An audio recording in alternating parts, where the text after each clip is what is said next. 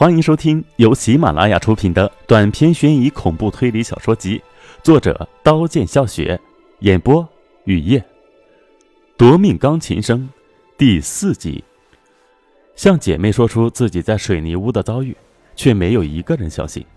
三小时前，物理老师骑着自行车回家，经过殡葬店，看见躺在地上的李婷，把李婷抱上自己的自行车送到医院。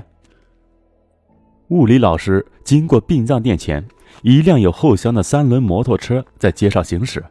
经过殡葬店，后箱的门打开了，一身灰衣的李婷滚到地上，躺在殡葬店的门口。殡葬店的老板在织黄色的金元宝，他抬头看见骑自行车的物理老师把李婷抱上他的自行车。时间再往前推，用迷药迷倒李婷后，白衣女子脱下连裤白衣。换上休闲装，扯掉头上的长发，你会发现他是个光头男人。光头男人的名字叫路飞，路飞的头是红的。扯掉头上的面具，先是后脑勺的地方出现一张脸，这张脸也是红的，嘴、鼻子、眼睛却已经错了位。路飞用镜子照自己的脸，心很疼。这么多年，习惯在笑的世界里不笑的生活。在刀光剑影的人性中坎坷跋涉，在火堆中都感觉不到温暖。想起火，路飞浑身的骨头响起，比万箭穿心还痛的痛苦蔓延在身体和灵魂上。又回忆起那个夜晚，那个他一生都刻骨铭心的夜晚。那晚在梦里听见妹妹哭着叫自己，醒来看见客厅里的熊熊大火，冲进爸爸妈妈的卧室，爸爸妈妈从梦里惊醒。妹妹的哭声没有了，在漆黑的浓烟中找不到妹妹的尸体，拉着爸爸妈妈的手要穿过客厅破门而出。爸爸的一声惊叫让路飞抬头，爸爸的头上跳跃着火苗，火苗窜上爸爸的睡衣睡裤，爸爸成了火人。哀叫声击碎了路飞的心，紧紧地握着妈妈的手。妈妈说：“你逃吧，我跟你爸爸一块走。”路飞用尽全身力气拉妈妈穿越火海，头发烧焦，睡衣睡裤在燃烧。冲到门口，妈妈从路飞的背上滑下，路飞拖不动妈妈了。要倒下时，听见钢琴声。这首曲子妈妈教自己弹过，叫《安魂》。妈妈说这首曲子是她年轻时喜欢她的男孩教她弹的。听见钢琴声，路飞望着妈妈的脸，妈妈在火海中笑了。破门而入的消防员救了路飞的命，三死一伤。路飞在医院的病床醒来，发现自己的身上、头上缠满白纱布，烧伤面积达到身体的百分之七十，面容已毁。令人惊奇的是，路飞胳膊上的肉烧的没有了，双手却完好无损，这是一双能弹奏出美妙钢琴的手。病房警察录完口供说。你家的火灾是由一根烟头引起的，没有燃尽的烟头触到插座里的芯片，引发漏电，继而引发火灾。路飞愣住，因为他们全家不抽烟，家里也没有烟，发生火灾前也没有客人来。警察围绕着路飞爸爸妈妈的人际关系展开调查，三天后抓住纵火犯凶手马德。马德曾和妈妈是同班同学。现在和妈妈在同一所高中当钢琴老师，妈妈教自己弹《安魂》时说：“这首《安魂》是一个喜欢自己的男生教自己弹的，他叫马德。”在掌握了充分证据的审讯中，马德对他纵火的犯罪行为供认不讳。马德说：“年轻时他和路飞的妈妈相爱，后来路飞的爸爸夺走路飞的妈妈，现在路飞的爸爸看见自己和路飞的妈妈在一起交流音乐，拿刀捅进他的腹部。”还威胁自己再也不要和路飞的妈妈往来，旧仇新恨爆发，深夜潜进路飞的家。他本无意杀人，在路飞妹妹的身边设置手机铃声惊醒她，用烟头触到插座芯片，以为火灾一来他们会逃出去，没想到全是笨蛋。三个家伙都死了。审判时，马德请求法官轻判，法院判了死刑，立即执行。枪决的一刻。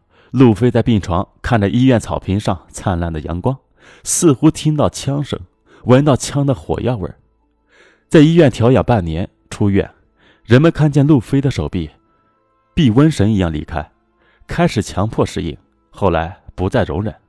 这一切是马德给的，要血债血偿。知道马德和妻子已经离婚，有个独生女儿叫马娟，在天伦大学上学。第一眼看见马娟，路飞就毫不犹豫地决定杀他。经过踩点和周密计划，夜晚前进天伦大学，打开五楼音乐教室里的钢琴，弹起那首《安魂》。在阶梯教室看书的马娟听见钢琴声赶来，到五楼，钢琴声戛然而止。看见月光下教室里没有人的钢琴，走近他，钢琴上有一张纸，他颤抖地打开，要他明天晚上到校园后的槐树下等。他不知道有多少人会弹这首曲子，他只知道会弹这首曲子的人，也许跟他爸爸一样，有着愁难断、思念更难断的故事。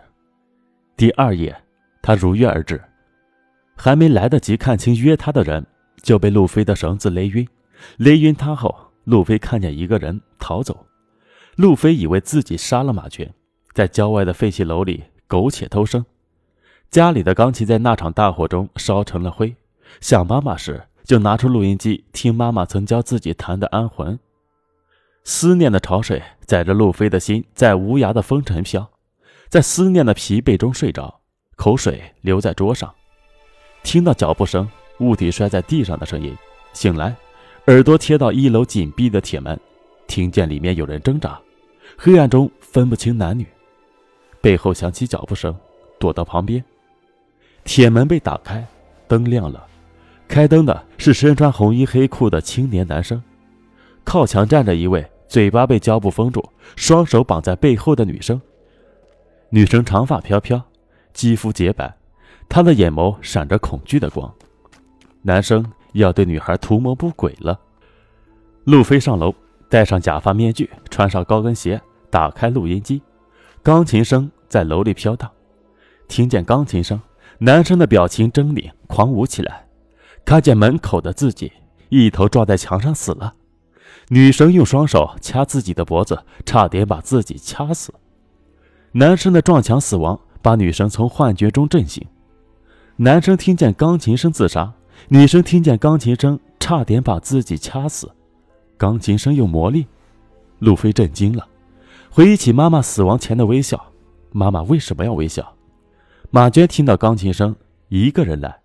踩点时看见阶梯教室有几个女生，女生胆子小，她应该和同学一块来。现在割断路飞的思绪，走进水泥屋。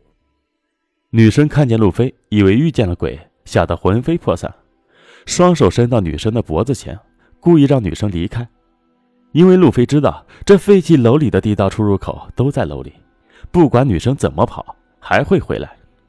路飞从男生的衣服里找到学生证，男生叫张海，天伦大学电信系幺零零七班的学生。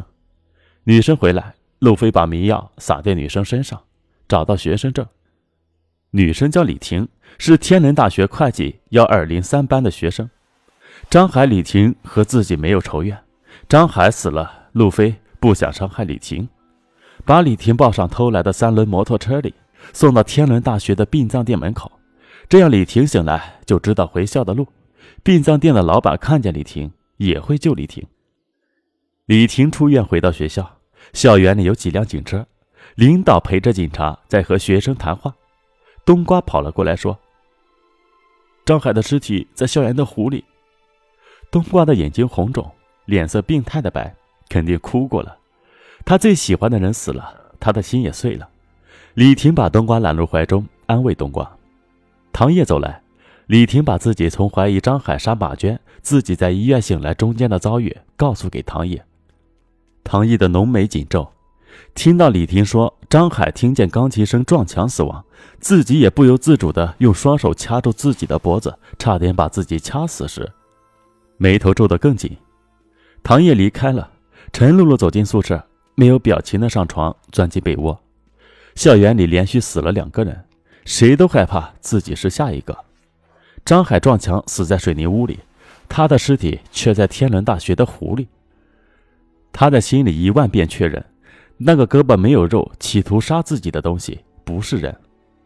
马娟死了，自杀；张海死了，自杀；张海死了。枕头、沙袋的秘密似乎找不到答案。不，李婷在心里否定，握紧拳头，还有几条线索。本集播讲完毕，感谢您的收听，欢迎订阅。